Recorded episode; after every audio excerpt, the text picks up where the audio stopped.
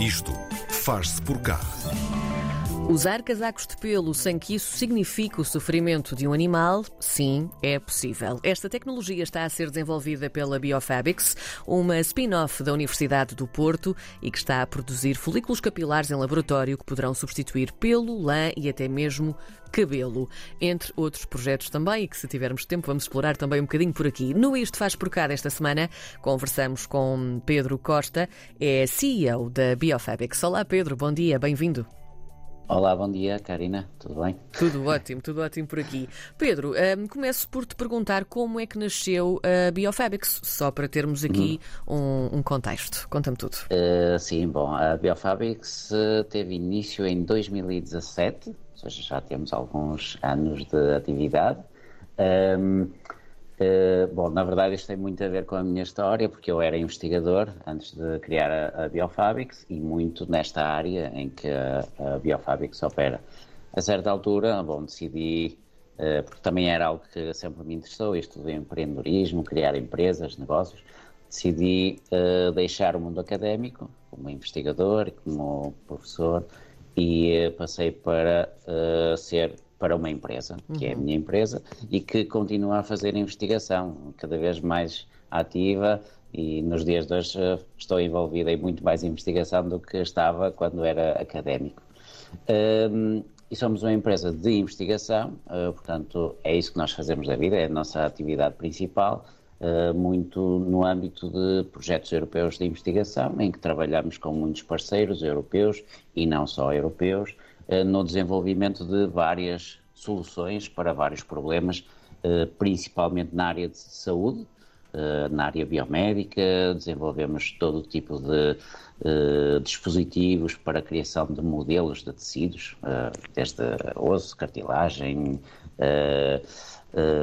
intestino, coração, fazemos de tudo um pouco. E além disso, também temos alguns outros projetos que fomos agora eh, começando ultimamente, que são um bocadinho não tanto médicos ou biomédicos, são um bocadinho alternativos, mas que na verdade a base tecnológica é, praticamente a mesma. Ou seja, nós conseguimos também fazer outras coisas um, relacionadas, pelo menos a nível tecnológico. E na verdade, neste momento, coordenamos dois projetos desse tipo, ou seja, um bocadinho alternativos.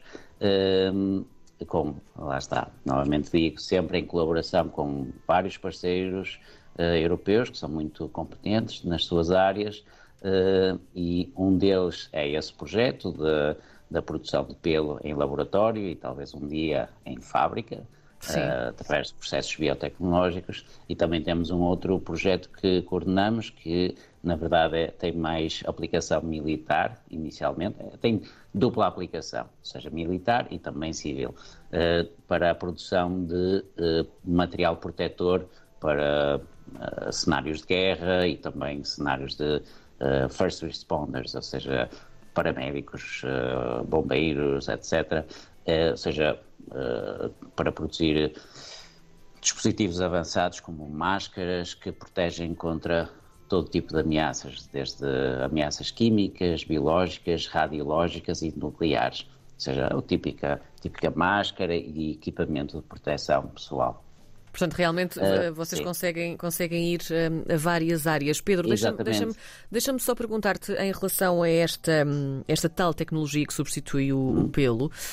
Um, como é que funciona este processo de substituição? Isto se conseguires explicar de forma é, sucinta, que eu acredito sim, que seja um bocadinho complicado, mas uh, sim, não é? Para percebermos eu como também, é que isto acontece em laboratório. Eu também tento, tento explicar de uma maneira o mais simples possível, porque também, bom, é assim, também, na verdade, este, este projeto está no seu início ainda, por isso também ainda não temos muitos detalhes para dar, temos a ideia geral uhum. e para isso é que serve mesmo o projeto, é para implementar esta nova ideia, estas novas combinações de tecnologias para ter este, no final, este proof of concept, ou seja, demonstrar que é possível de facto fazer isto que pretendemos fazer.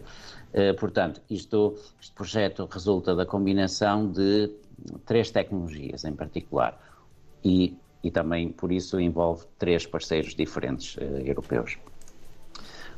Um, um, parceiro é muito focado na área mais da biologia, ou seja, na modificação de células para uh, que seja possível produzi-las em grande escala e também com as características específicas que são desejadas para esta aplicação.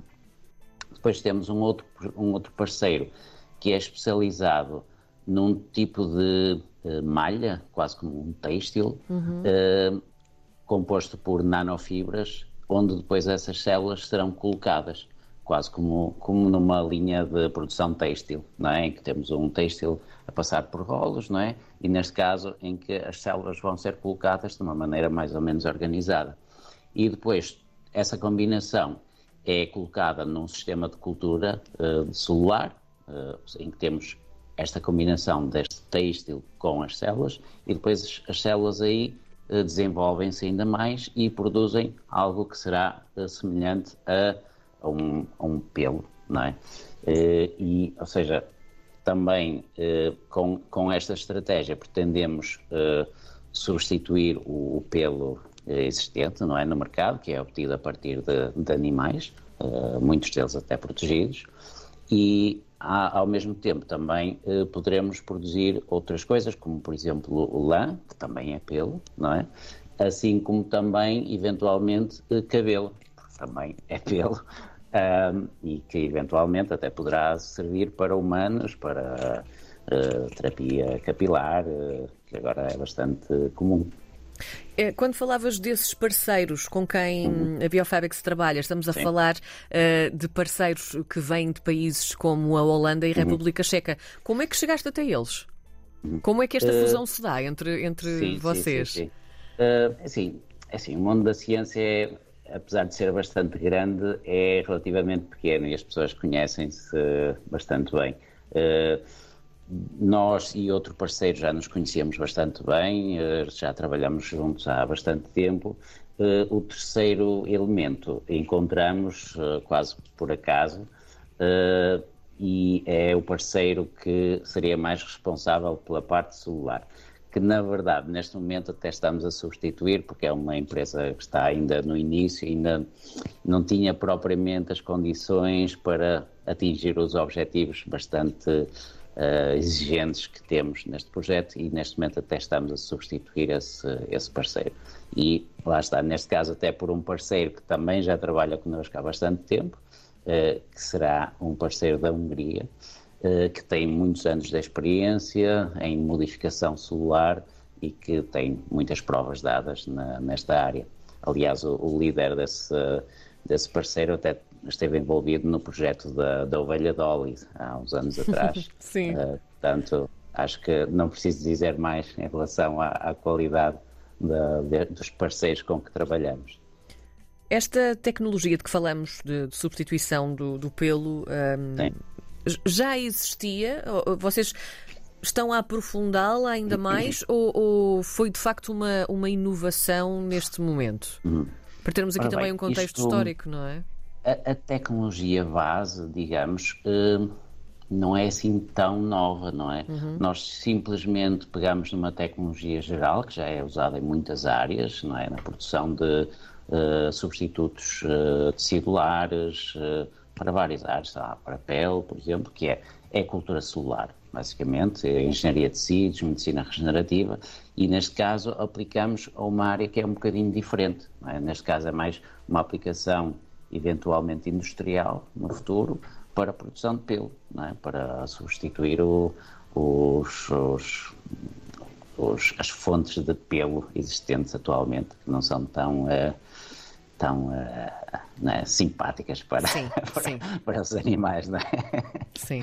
Queria pegar também nesse teu gancho ah, e, e hum, aprofundar aqui também um bocadinho mais esta questão, não só do respeito uh, animal, pela vida animal, mas também pela parte mais ambiental, ou seja, no fundo, esta hum, substituição hum, pelos vossos, pelos folículos que vocês trabalham, uhum. hum, podem tornar de facto a moda mais sustentável. O que eu te queria perguntar é, sendo que a moda é uma das maiores indústrias do mundo, achas que é possível alcançar um mundo em que os tecidos criados em laboratório, como é o caso eh, dos tecidos criados na Biofabrics, podem acompanhar essa escala?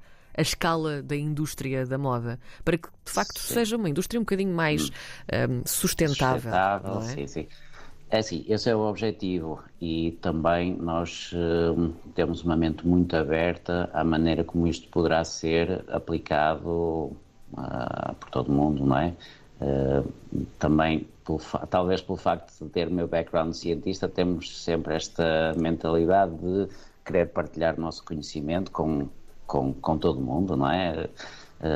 tentamos, temos, como é que eu ia dizer, um background um pouco mais altruísta como cientistas. E eu tento manter sempre essa, essa, esse mindset, uh, até certo ponto também, não é? Uh, eu diria que será muito importante, em primeiro lugar, desenvolver a tecnologia, demonstrar que ela funciona, demonstrar que ela pode ser uh, upscaled, ou seja, uh, atingir grande escala. E depois existem vários modelos uh, possíveis para distribuição desta tecnologia por, por, por, por, todo o globo, não é? Pode ser através de não só diretamente, não é, colocar unidades de produção em vários pontos do, do mundo, mas podemos também colaborar com muita gente, até muitas vezes uh, se trabalha através de licenciamento, por exemplo, em que nós licenciamos a, a tecnologia, o, o, direito de utilizar essa tecnologia, depois um parceiro qualquer pode fazer o que produzir o que bem entender no seu, no seu país, no, na sua região. Portanto, nós somos, estamos muito abertos a isso porque também temos noção de que é uma, é uma tarefa muito, muito difícil e muito custosa conseguir chegar a todo mundo. É uma indústria enorme, de facto. Sim. Portanto, eu creio que a melhor maneira é colaborar com, até com uh, os, os players que já existem na indústria em todo o mundo. Não é? Se for se for um modelo de negócio que seja interessante para eles, eles próprios terão todo o interesse em, em expandir e desenvolver esta tecnologia e aplicá-la em, em, várias partes do mundo, em, em várias aplicações, não é? Uh, que será mais por aí, porque também uma única entidade ou três entidades a quererem dominar uma tecnologia e, e uh, expandi-la para todo o mundo é difícil. É difícil, requer muitos milhões de euros de investimento, e muitos anos e muitas, uh, muitos anos de estabelecimento de novas colaborações e tudo mais. Portanto, colaboração, uh, tal como na ciência, é a melhor maneira de progredir de uma maneira estável e, e rápida até. E por cá é, ficamos sim. sem dúvida à espera dessa progressão. Sim, sim, sim. sim, sim. até porque é, muito necessária. Pedro Costa, uhum. CEO da Biofabex, a dar-nos a conhecer este projeto sustentável e também um, com respeito pela vida animal, entre tantos outros projetos que a Biofabex tem em mãos e que uhum. são uh, de uma grande generosidade também para com o ser humano e para com o mundo. Uhum. Pedro, muito obrigada por ter estado connosco Obrigado, hoje no Faz Por Cá. Obrigada.